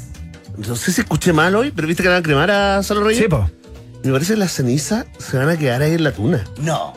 Mira, Sí, pues. podría ser. Ese nivel de, Chuta, de ese nivel relación. de- claro. Bueno, entonces habrá que ir a la tuna. Yo, la verdad, es que eh, me quedé pensando y dije, hay un lugar en Conchalí que no alcancé a ir, que se llama El Gordo. ¿Ya? El, el restaurante del Gordo. Y te juro que sería buenísimo. Así que esto con esa quedó pendiente Ya. para el lugar de Conchalí. Ya. Pero me puse a pensar, bueno, los reyes. Sí, pues a propósito Chile de Salo Reyes. A propósito de Salo Reyes. Y, y a Chile le gusta ponerse, o sea, hay harto... Los reyes, había un programa incluso, se llama de Chile, Reyes. País de Reyes. Sí, pues. está al aire con nueva temporada. Ah, mira, qué bueno. Sí, pues. Voy a buscarlo entonces, porque lo encontraba muy divertido. Me, me encanta el rey del botón, el rey de no sé, el como el del sombrero y por supuesto reyes de la comida. Una que gran ahí realeza me puse a buscar. ¿Ya? Bueno, por supuesto, uno de los más, yo creo que conocidos o también como más arriesgados en, en, en, en estos reinos del comer es el rey del mote con huesito. Sí, claro. Ahora, ¿Cuál es el rey de Pero espérate, esa es la pregunta varios, que uno se hace respecto de los reinados. Cuando Claro. ya hay uno que se llama. Puede haber otro, sí, ¿no? Pero si al final es una autodesignación, o sea, claro. Pero- Bueno, claro, ellos se Pero el en autodenominan. el matin, el último en salir en un matinal, ese es el rey. Ese es el es el que sube. Ahora, yo me acuerdo perfectamente de el rey- del carrito del rey del Monte con Huesillo en la pérgola, la Vega Chica. Y eso era como icónico. Siempre, yo me acuerdo mucho de eso. Pero además, igual, ahora uno se entera en realidad, y Claro. es el icónico que es el detrás del club hípico, Ajá. que es también esta como esquina, ¿verdad? Eh, que da a la calle, que justamente es la gracia del Monte con Huesillo. El el- la comida. Uno lo come al paso. El refrescón del paso. Claro, total. Y además, obviamente, la pertenencia, la identidad que nos da. Y lo que pasa con el rey del mote con huesillo es que, a ver, básicamente empezó en 1933. O sea, Ya. en el fondo va a cumplir, tiene 90 años, entonces, ¿qué me estás hablando? O sea, estamos hablando Obvio de- que eres rey. Un- aparte un largo reinado, como el de la reina Isabel casi. Exacto, claro. Que no ha muerto, ¿ah? Confirmamos. Ya, eh, ¿Todavía? Bueno, y eh, entonces, bueno, esta es la esquina de Rondizoni con, con Mirador, en el fondo Rondizoni 2399. ¿Ya? Siguen haciéndolo tal cual como habían comenzado. eh, bueno, primero el abuelo, después la hija, ahora está la nieta. Mira. Y, y eso es lo lindo, yo creo que eso es lo más bonito de los reinados. Y sigue siendo rico. Y yo creo que igual pensaba día, después cuando venga al dato que, que viene. ¿Ya? Importa tanto que sea tan rico, ¿no? Hay, hay- porque, claro, está la parte de, la, la calidad del producto, pero a la vez también está esta historia, esto Sí, está pues. como, esta picardía de autodesignarse rey y de, y de como, no sé, jugar un poco con el humor, me O sea, a mí. la experiencia de comerlo ahí también. y de alguien que diga, ay, Claro. soy el rey de. Sí. ¿cachai? Eso Sí, me, me da risa. Y lo más importante, cuando uno va, tomarse la selfie para Instagram. Sí, Eso no, no tiene importante. sentido. Incluso no es importante probar el mote con cuchillo. Y que salga, y que salga con la frase. Oye, ¿y tienen- y tienen sitio? jamás igualado. Claro, y tienen. eh, Arroba, arroba rey del mote con huesillo. Tienen cuatro fotos. Pero. Ya, eh, ahí está. Claro, Ahí está. pero ahí está Rey del Mote con Huesillo. Ustedes saben que básicamente es detrás del eh, Club Hípico, Rondizones 2399. Ahora, esto, lo- la reflexión anterior viene de que hoy día fui, ¿Ya? estoy a Rauda a comerme un completo a el Rey del Completo. ¿Ya? Ya, pues yo, bueno, Rey del Completo, tiene más de 40 años en la calle Maquiver, 236, perdón, 263. ¿Ya? Y ahí llego, va. Le pedimos disculpas a la zapatería a la que la gente está pidiendo completo. No, Jarana. Maquiver, Maquiver. Perdona esa óptica, ¿eh? Perdona la el óptica. reino de la óptica. Consulta dental. O sea, yo creo que me- no, no hubo quien no me dijera, viene a revisarse, viene a revisarse. Y yo, no, Ya. vengo a comer. Ya, ya. Y ahí fui, directo. ¿Ya? Increíble. Es muy bonito porque desde la calle también se ve así como una plancha con el maestro a lo lejos. ¿Ya? Y una plancha llena de completo. O sea, habían como, no sé, un día martes también, yo fui como a las 2 y tanto de la tarde, eran como que habían puesto tú 25 completos así, haciéndose al mismo esperando, tiempo. esperando. Hermoso. Al mismo tiempo. Y, la le- y, y- y eso que le dicen la lengua, pasan acá la lengua, no sé qué. Yo, ¡ay, lengua! No, no, no, es el pan. Ya, perfecto. Ah, pero espera, al Claro, pan- lengua. Le pasa la lengua, lo- Ese es el nombre. Se, Sí, Le sí. pasa se la llama lengua. lengua, El Claro. pan de completo se llama pan Claro, lengua. Exacto. Mira, no tenía idea. Sí, ya, bueno. Aprendí Ah, algo. ¿Viste? Desmentimos que le pasaba la lengua a la po. antes de ser. Sí, de ser estaba rey. mentido. Ahí estaba el maestro increíble con una vitrina con todas estas cosas. Salsa verde, chucrut, americana, mayo, tomate, rico palta. eso. Ya, pero, pero, Bueno, ahora, yo pero voy- ¿qué tal el completo, porraca? Bueno, espera, pues ya voy, lo pido bien grande se veía, así como que aparte estaba con este un poquito doradito abajo por la Está bueno, plancha. ya, eso, La- eso, ya, y yo, por supuesto, como siempre, harta mayo, maestro, ya harta mayo. Ya. Me ponen L mayo. Ya, ya. L mayo, ya yo, ay, ya, pero voy a comer, qué sé yo, pa. Y le chanto la, pero más mosca, pero ya como cocodrila, La mitad, la ¿Ya? mitad del completo. No, y la mayonesa no era casera. Oh. Inmediatamente se transforma en el virrey del completo. O sea, plebeyo y nada. el no. ciervo del Claro. completo. Ahora, Se acaba la carrera. Oye, en este momento están despidiendo a la gente del, del rey del completo. No. se sostiene, digamos, después de esta columna, el negocio. ahora, yo ahí pensé, bueno, quizás les gusta a mucha gente así, o sea, pero por favor, si es así, no sé. Que uno lo note, mantengan la forma, no me hagan creer que tienen eso, eso como cucharazos. y- ¿Cómo te diste cuenta? Pregunta No, la gente en Twitter. Pucha, a ver, porque tenía mucho limón y porque básicamente tenía sabor a comprar. Claro, claro. No, o sea, no Pucha, era. Raca. Oye, de verdad lo, lo siento. Ahora, Lo sentimos oye, mucho, ojo, en serio, Raca. No fue tan tremendo el momento, ¿Ya? porque igual fue tan rico esa cosa de como crujir del pan y como, o sea, a mí que me gusta harto el vinagre, esta cosa que tenía la americana con el, con harto chucrut y todo. Mira, terminé, lo que terminé haciendo fue sacando la mayo, Ya. un poco, Claro. dejando mi salsa verde y me lo comí igual. O, Perfecto. o lleven su propia mayo también. Claro. Bring your mayo. Oh, yo dije, bueno, qué raro, porque igual también hoy en día, hoy en día las mayonesas caseras efectivamente son con huevos pasteurizados en polvo, etcétera. No es que esté la persona ahí Huevos felices. bate que te bate. Sí. Pero bueno. ¿Sabes lo que me pasa a mí? Son tan felices que los ponen en la uy, claro. Todos ¿Sabes lo que me parece, ¿sabe lo que me, parece importante a mí en el completo? Eh, y por eso es que no me gustan estas cadenas de completo, porque generalmente el pan no es crujiente. Oh. El pan es medio gualala. No, El pan en general está O sea, medio tú en tibión. Talca, el- en Talca está negro. Medio tibión. Está negro pero es que no me gusta. Claro, a mí me, gusta el pan que cruja un también, poquito, ¿cachai? O sea, me Pero un poco añejo, sí, un poquito añejo. No, no, no, si este No, es, vende, de la, no, es de no. la presencia en la plancha. Exacto. ¿Qué, exacto. qué- qué, digamos, importancia tiene la, en la calidad de la salchicha? Porque ustedes Toda. están dejando, están dejando de lado lo más importante para mucha gente. Toda. Ahora, pero voy a decir una cosa, una cosa súper importante también. No, es Con la cantidad de cosas que Chile, en Chile le ponemos a los panes y a la, a la, a la salchicha, bien poco la voy a sentir, pues, ¿cachai? Entonces, Eso, hay Claro. un reclamo intrínseco. claro, uno debiese de hacer como ya una probadita. Igual, bueno, si soy honesta, tampoco es de mi salchicha favorita la que día. Ya, pero, entonces, ¡Chao con el rey! Oye, chao, bueno, güey. oye, se acabó el emprendimiento. No, Se acabó. Se acabó. Oye, pero debo decir, esto es no, lo no peor de todo. los 50 mejores de Latinoamérica. Acá me corono ya como la, la- la pesadita de todas. Eh, lo que caché que era lo mejor en el rey del completo era el churrasco. Cambiando el nombre, la recomendación, ¿ah? Cambia el nombre. Rey ¿ah? Churrasco. Al Rey Churrasco. Oye, Oye, vamos con la otra. sí, vámonos con. Esta me tinca mucho, eh, digamos, eh, eh, esta reina. Ya. Esta reina que viene ahora. Mira, esta reina la encuentro, bueno, la encuentro genial porque, porque su producto es increíble, que es el queso. Es la reina del queso guion abajo CL. ¿Ya?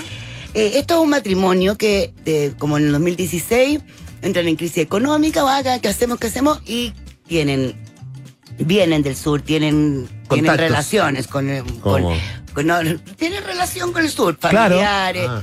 Eh, además de, bueno, de Jessica Sepúlveda ser la, venir de Temuco. ¿Ya? Y ellos empiezan, ah, bueno, traigamos productos como del sur que nos recuerden la comida en el fondo de las casas sur, de las casas sureñas, cosas que son poco El piñón. eh, industriales, merquén, piñón, tenían un cuscús de piñón, etcétera, etcétera, y harto queso, Ya, harto, Harto queso. queso. Ya. Y empezaron a ser bien conocidos como por el queso, el queso. Y empezaron también a ampliar su...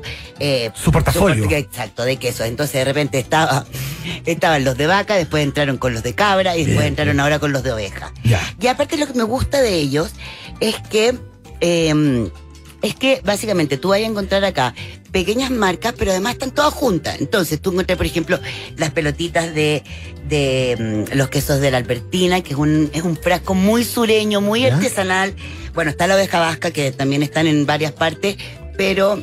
eh, pero que, bueno, o sea, que está en varias partes y acá en el fondo también tienen la oportunidad de, Claro. de, De de vitrinear y, claro, y de llevarte varios. Hay unos que yo no conocía que se llaman Ya. Afin o Afiné, que básicamente es una pareja de eh, franceses de Curicó, que, que están en Curicó, que compran pequeñas producciones de leche a los vecinos ¿Ya? y hacen sus propios quesos. Entonces hay diferentes...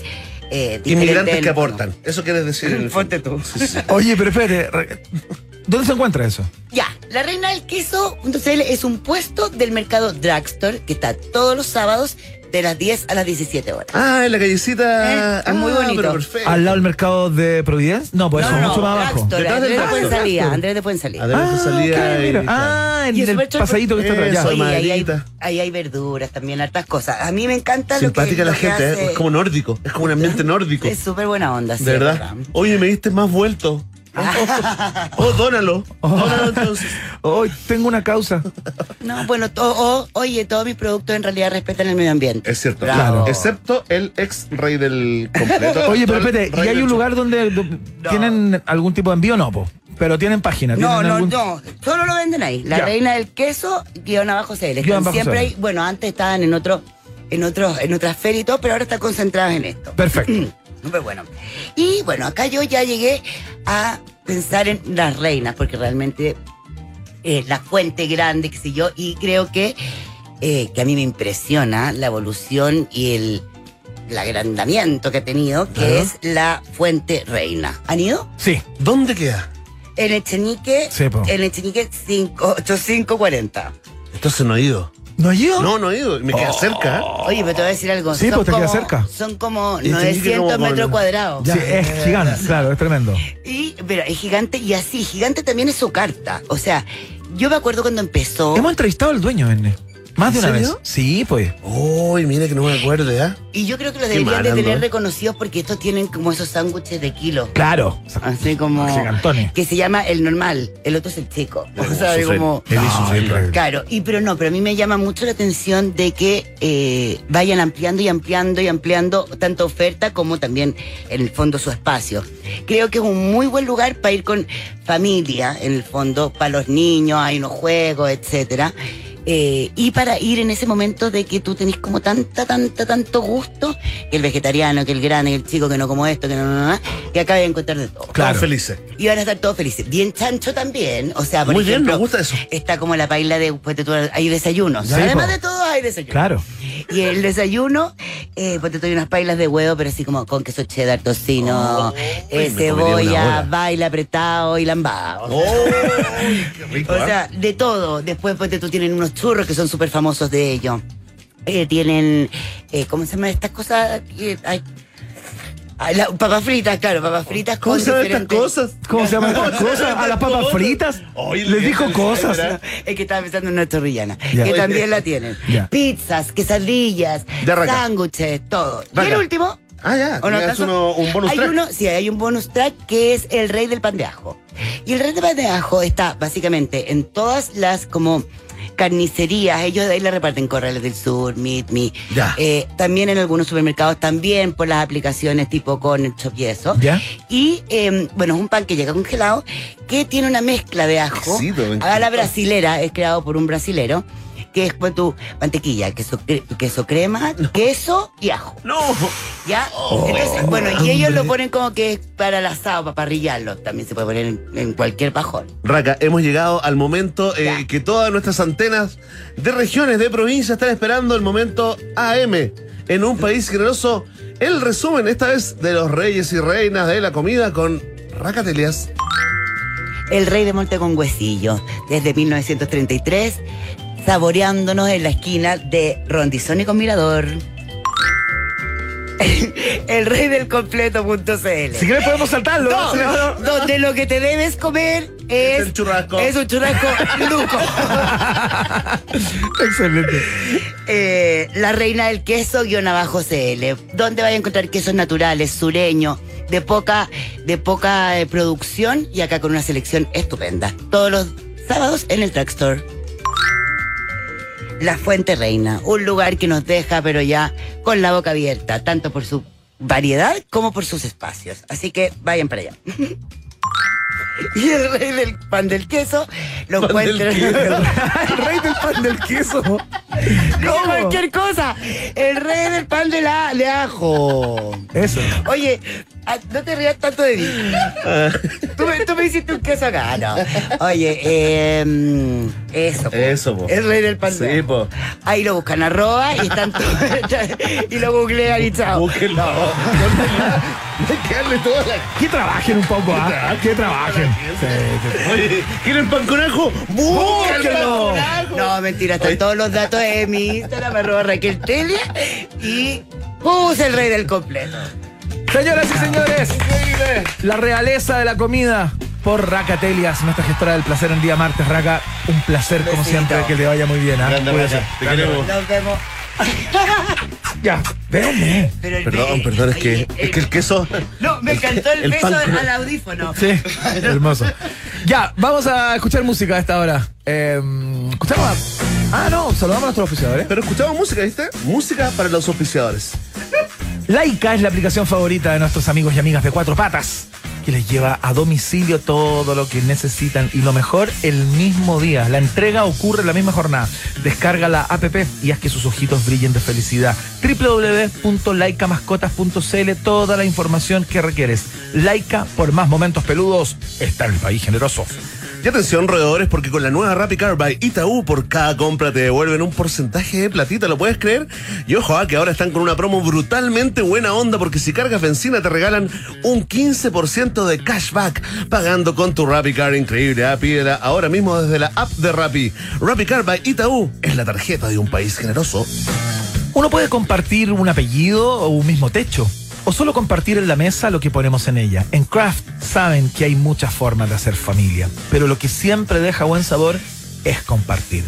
Craft familia es con quien compartes. La exquisita Mayo Craft es parte de la mesa del país generoso también. Como es parte, como son parte ¿no? los posgrados de Universidad San Sebastián, que cuenta con programas en modalidades online, remoto, semipresencial y presencial en diversas áreas del conocimiento. Más de 14.000 egresados ya han elegido posgrados USS. Conoce más en posgrados.uss.cl, posgrados de Universidad San Sebastián. También son parte del noticiero favorito de la familia funcional chilena. La pausa. Nos separamos por un instante y al regreso Iván Guerrero y Berna Núñez siguen repartiendo nacionalidades por gracia en un país generoso de rock and pop 94.1. Iván Guerrero y Verne Núñez siguen intentando hacer contacto con nuevas formas de vida inteligente. Continuamos explorando las maravillas de nuestro universo local a bordo de Un País Generoso, aquí en Rock and Pop 94.1. Hay ciertos momentos del día en los que solo puedo pensar en relajarme y disfrutar un delicioso Johnny Highball. Y se prepara bastante sencillamente, ¿ah? es fácil. Una buena cantidad de hielo, un 30% de Johnny Walker Black Label, que está cayendo ahí, mira, y un 70% de Ginger Ale. Es mi momento favorito del día. Johnny Highball está en el país generoso, por supuesto, como nuestro próximo invitado directamente desde Canadá.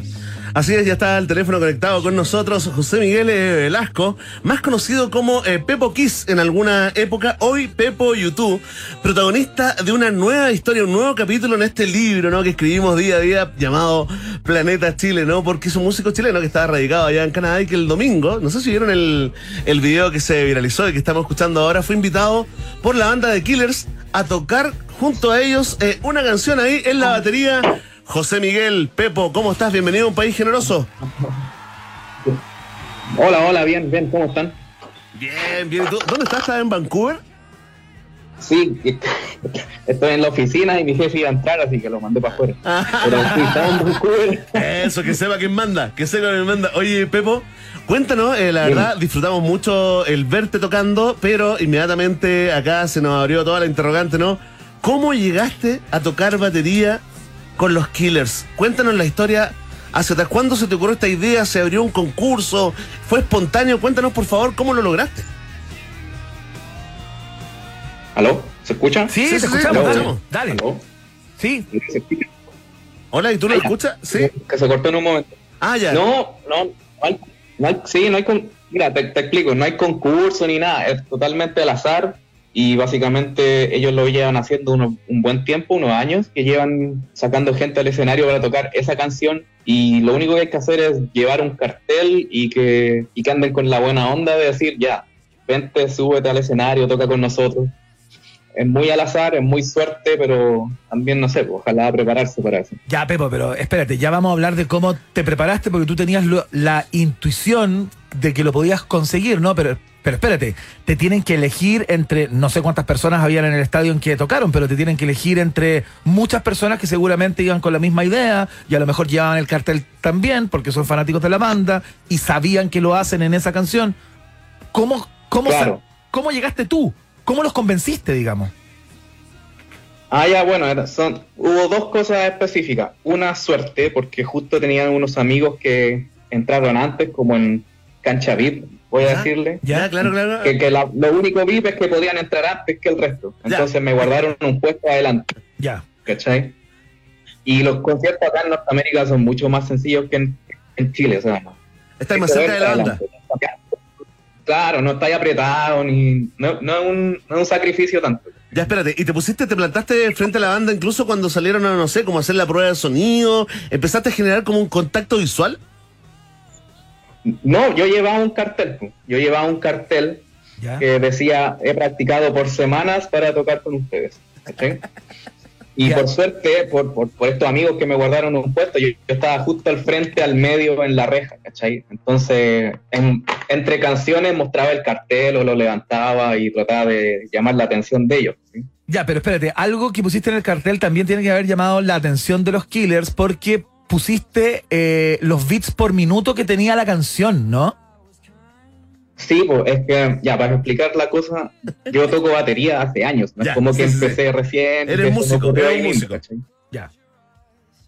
podríamos decir que sí, desde el 2000 que toco batería. ¿Ya? Entonces dije ya como una opción buena para subir al escenario que no fuera como pedir, por favor, súbame al escenario.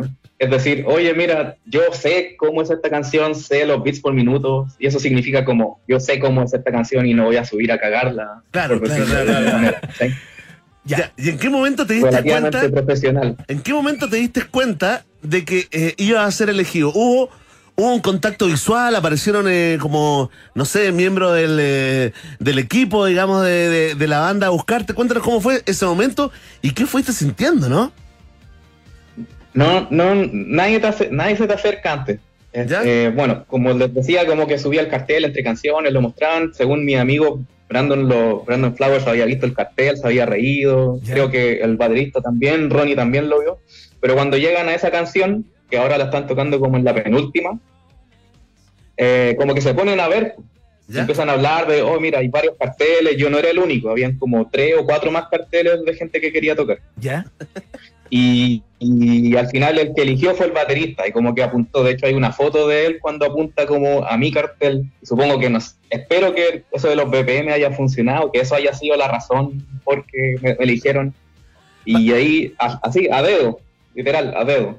Qué, qué ma- qué maravilla, espérate. Y ahí ya, arriba del escenario, eh, Pepo, eh, cuéntanos, pues, porque en el video al menos se te ve tranquilo, como que estabas preparado para ese momento. Sí, pues puta, mira, estaba tan preparado que como no le voy a decir mi nombre José Miguel porque puta, es medio latero y todos me conocen como Pepo, pero también Pepo es más difícil para los gringos, entonces en la fila yo escribí mi nombre como en la sección de texto de Instagram y le hice una foto, entonces le mostré la foto de, de- dice Pepo y le dije Pepo y ahí entendió el nombre y les mostré que tenía, que tenía un metrónomo en el celular, ¿cachai? Con, las, con los beats Claro, por minuto. soy músico. Eh, Oye, aparte- eso fue clave, ¿ah? El Claro, BPM, y tenía el los- y, te- y tenía los audífonos que me tapaban como el ruido y que escuchaba solo el clic, ¿cachai? De lo- del metrónomo. Entonces era como súper profesional la- mi postura. Qué bacán. Oye, escuchemos un poco porque entiendo que tenemos un extracto de ese momento cuando, cuando Pepo sube justamente a tocar con los Killers en, eh, en Vancouver, fue esto, ¿no? Sí, pues Vancouver fue el viernes, el viernes en la El noche. viernes, perfecto. Ahora recién, a ver, escuchemos cómo fue ese momento. Dale.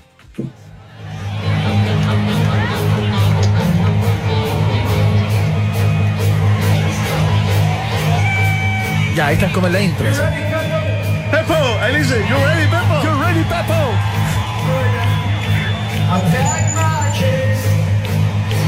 Ya ahí está llevando como el pulso con el Charles, ¿no?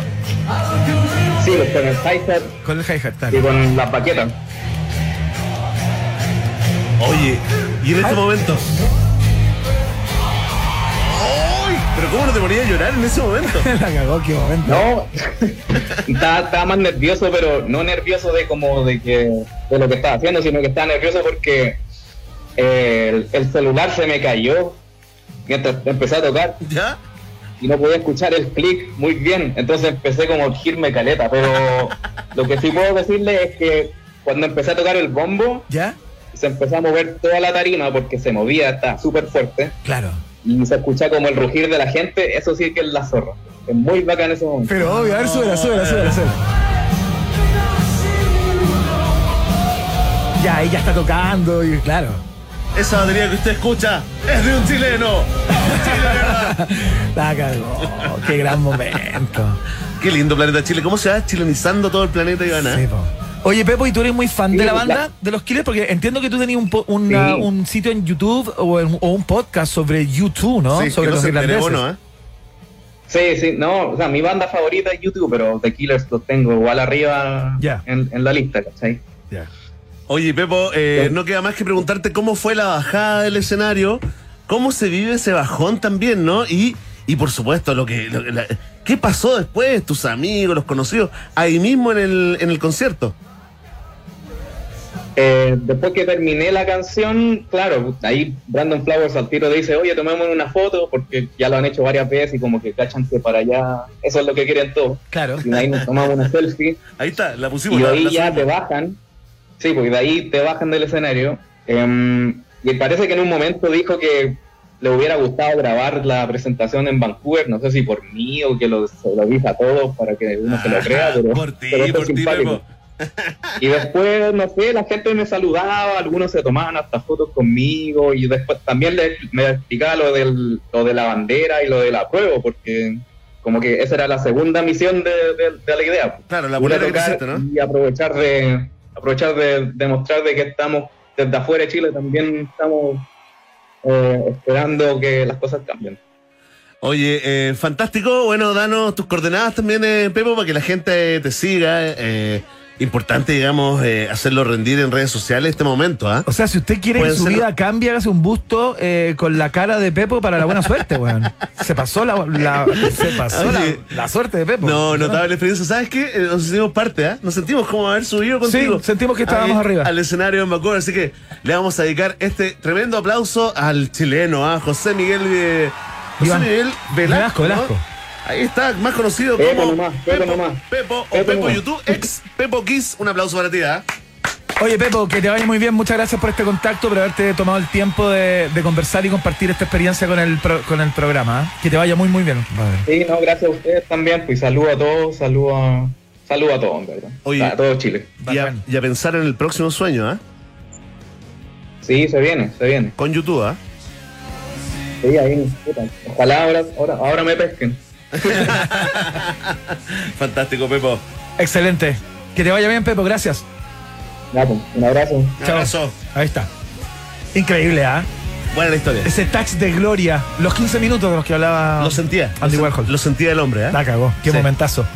Vamos a escuchar otro momentazo cuando la gente de Queen se iluminó y compuso esta. Escuchamos Crazy Little Thing Called Love acá. En la 94.1 www.rockandpop.cl.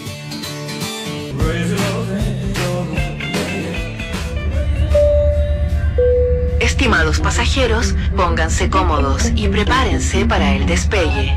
Llegó el momento de subirte al DeLorean de la 94.1 y viajar por la historia de nuestra cultura pop. Es el viaje en el tiempo en un país generoso de la rock and pop. Primera estación. Atención, atención. ¿Qué es esto? Gracias, soy latino. Comienza el viaje en el tiempo, por supuesto, como es el Día Mundial del Hashtag. Eh, Claro. compartan el viaje con hashtag el viaje en el tiempo en un país generoso de la rock and pop. Ese es el hashtag Muy que estamos bien, que levantando. en Oye, en Estocolmo un día como hoy, en Suecia, por supuesto, por eso estamos escuchando al que pudo ser alcalde de Valparaíso. Sí, ¿ah? pues DJ Méndez. DJ Méndez, eh, un día como hoy del año 1973, en Suecia ocurre este asalto al banco de crédito. Ah, mira. Que da origen al término síndrome de Estocolmo, Iván Guerrero, que es una. Hay una serie, entiendo, o una película Sí, de po. Netflix. No, sé una serie. Es serie, ¿no? Una serie basada en el caso Claro. real, transformando en héroe, digamos, al, al delincuente. Claro. El síndrome de Estocolmo, una reacción psicológica en la que la víctima de un secuestro o retención en contra de su voluntad desarrolla una relación de complicidad y un fuerte vínculo afectivo con su secuestradora Qué o gran concepto. retenedor. ¿eh? Qué gran concepto. Oye, es súper eh, es súper heavy, digamos. eh, ocurrió, como ya lo saben, en el banco de crédito. eh, y el protagonista de esto se llama Jan Erik Jane Olson, ¿no? Eh, protagonista también, por supuesto, de la serie de Netflix que estaba recordando acá eh, Iván. Eh, fíjate que tuvo, tomó eh, rehenes a cuatro empleados del banco, tres mujeres y un hombre. y todas salieron diciendo, oye, me hubiera. Confío plenamente en él, viajaría por todo el mundo con él, dijo una. Me queda un año encerrado. Otra dijo, oye, es una de las mejores personas que he conocido. No me asusta Clark, sino que me asusta la policía. Cacha. Salieron diciendo, digamos, y bueno, un año después, Pat- Patricia Hertz, eh, Patty Hertz, la nieta del magnate Randall Hertz, que fue reclutada por el ejército simbionés de liberación, ¿te acuerdas? En esta Sí, claro. eh, lucha. Ella, dos meses después de la liberación, se unió a los secuestradores y ah, lo ayudó a asaltar un montón de bancos. Hermoso. Esta fotografía, momento histórico. Gracias, DJ Méndez. Vamos a la siguiente estación en el viaje en el tiempo. Puras tragedias, ¿ah? Próxima estación. Mira, vamos a avanzar eh, rapidito porque un día como hoy del año 1962, eh, Iván, se casó John Lennon. Claro. en- John Lennon con Cynthia Powell, ¿no? En Liverpool. Esto, digamos, cuando la banda estaba recién agarrando una fama Claro, de nivel eh, antes mundial. de Los Midú, te diría yo. O junto con Los Midú, como en ese momento, cuando Ella- estaban saliendo los primeros temas de los Beatles. Ella estaba embarazada, eh, Iván, justamente de el bebé que estamos escuchando, de Julian Lennon. ¿no? Claro. Y la verdad la historia es bastante triste, por eso vamos a, a recordar a Julian Lennon en este momento, porque el manager de la época, Brian Epstein, eh, recomendó a los Beatles eh, esconder. Que se quedaran piola. Que se quedaran piola, eh, no contarle a nadie, ni a los medios de prensa, ni a nadie que, que John Lennon estaba casado y por lo tanto ocultar no solamente el matrimonio, sino que también la paternidad, fíjate. Oh, esto, doloroso. esto desarrolló en Julian, en el pequeño Julian Lennon, digamos, eh, un odio contra Yoko Ono, la verdad. Un odio contra Yoko Ono y todo lo que tuviera que ver con él, incluso siempre se solía mostrar muy frío al hablar de su padre Sí, en las primeras entrevistas. Solamente cuando muere asesinado su papá, él se acerca a Yoko Ono, se acerca a su medio hermano eh, John Lennon, Claro. y al final terminan hasta, digamos, eh, cantando, haciendo presentaciones juntos. Si tú tienes la sospecha de que se retiró por la presión de ser el hijo de John Lennon, Sí. sí. Es correcto. La respuesta es correcta. Eh, Julian, mira, ahí estábamos escuchando Too Late for Goodbyes. Sí, ¿no? tiene estas dos canciones, digamos, digamos, estas dos canciones son las más destacadas Del y son mismo como disco. Two Hit Wonders. Sí, digamos. 1984, ¿ah? Claro. Sin embargo, Julian inspiró ciertas composiciones musicales de los Beatles, como Lucy in the Sky, With Diamond. ¿no? With Diamonds, ¿no? A partir de un dibujito que él había hecho. Claro. Y también escribió, eh, John escribió Good Night como una canción de cuna para, para Julian que canta Ringo Starr, ¿no? Sí, es pues. una de las que canta. Claro. De hecho, Paul McCartney, en la canción, en la canción Hey Jude, eh, la escribió también para consolarlo por el divorcio de sus papás, ¿no? Causado por el romance de John Lennon con esa tal Yoko Ono. Tal cual. Mira, sigamos porque también murió trágicamente, ¿ah? Lo que estamos escuchando es a Jeff, Jeff Buckley, ¿no? Que el año 1994 lanzó su único disco de estudio, ¿ah? Figura absolutamente de culto, ¿no? Estamos hablando de Jeffrey Scott, Jeff Buckley, ¿no? Eh, que murió el año 1997 ahogado mientras nadaba en el río Wolf, ahí como a la altura de, de Memphis. Nos dejó este disco llamado eh, Grace, lanzado un día como hoy. Lo que estamos escuchando es la versión del, del original de Leonard Aleluya, Cohen. ¿no? Aleluya, mira. Claro. Y todo el mundo la destaca, los entendidos la destacan como estos extraños casos en que logró apropiarse, darle su propia personalidad a una canción que ya era un himno entonces. Claro. Mira, ponle power.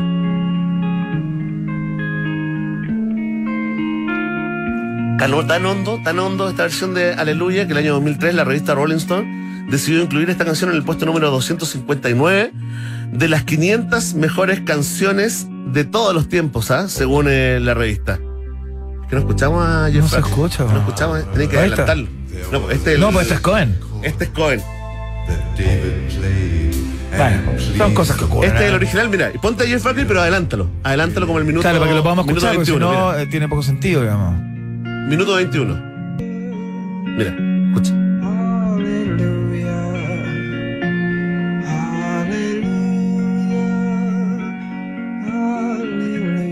Hay dudas también, ¿ah? Dicen que podría haberse, no podría haber sido no, no un accidente, sino que un suicidio como consecuencia del trastorno bipolar que padecía. Mira, qué lindo Buckley. Baby, I've been here before.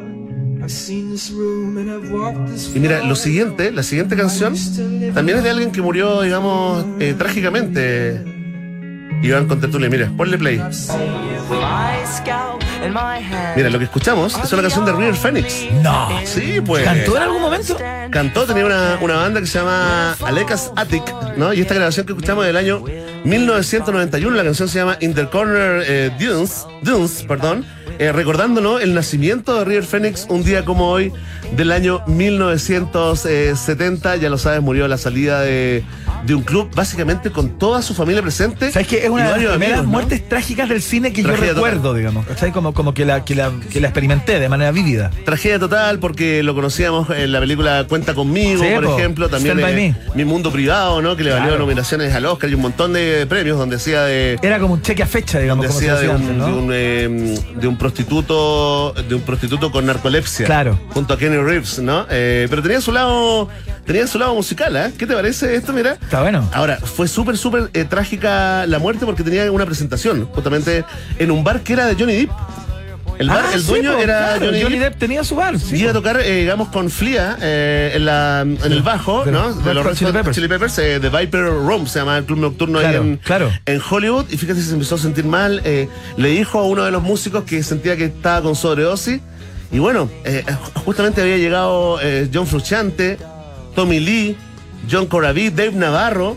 Estaba también su hermano Jo- Joaquín Félix, que fue el que, hizo, claro. el, el que hizo el llamado a, urgencia 911. y se murió, ¿no?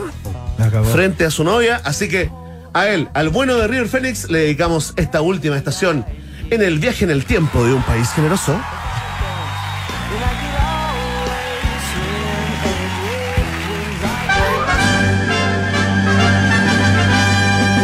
Rock and Pop tienes un permiso 24-7 para la pregunta del día. Vota en nuestro Twitter, arroba Rock and Pop, y sé parte del mejor país de Chile. Un país generoso de la Rock and Pop. Vamos rápidamente con los resultados de esta prestigiosa encuesta llamada La Pregunta del Día acá en un país generoso porque esto dijo, ¿ah? yo, a diferencia del presidente Boric, no soy golpista, expresó el alcalde. Rodolfo Carte, el alcalde de La Florida, ¿no? en el matinal del 13, planteando que el actual gobierno buscaron derrocar al presidente Piñera desde la calle con acusaciones constitucionales. Te preguntamos, ¿estás de acuerdo con esto? Y atención, ah, está bien peleado, ¿ah? En el último lugar de las preferencias, con solo un 2,8% de los votos, está la opción Estoy analizando los hechos. Más arriba, y aquí está peleado, mira, 29,6% Iván está marcando la alternativa No me importa lo que diga el alcalde Carter. ¿ah? En tercer lugar, casi 30%. Con un 33% está en segundo lugar la opción Estoy totalmente de acuerdo con el alcalde. Y en primer lugar, con un 34,6%, la opción para nada estoy de acuerdo con el alcalde son injurias, ¿no? Así que agradecemos a todo el pueblo de un país generoso que vota y comenta en la pregunta del día. Ya lo saben, ¿ah? Vox Populi, Vox Day. Si tú tienes preguntas, nosotros tenemos respuestas. Esto fue la pregunta del día en un país generoso.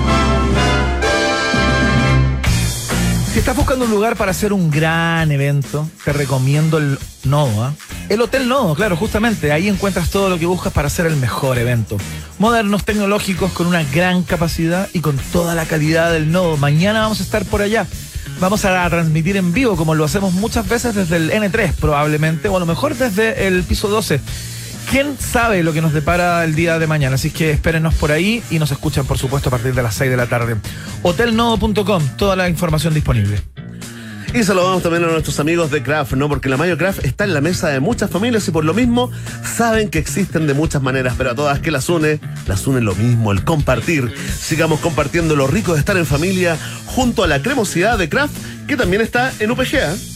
Como también están los posgrados de la Universidad San Sebastián, que cuenta con programas online, remotos, semipresenciales y presenciales en diversas áreas del conocimiento. Más de 14.000 egresados.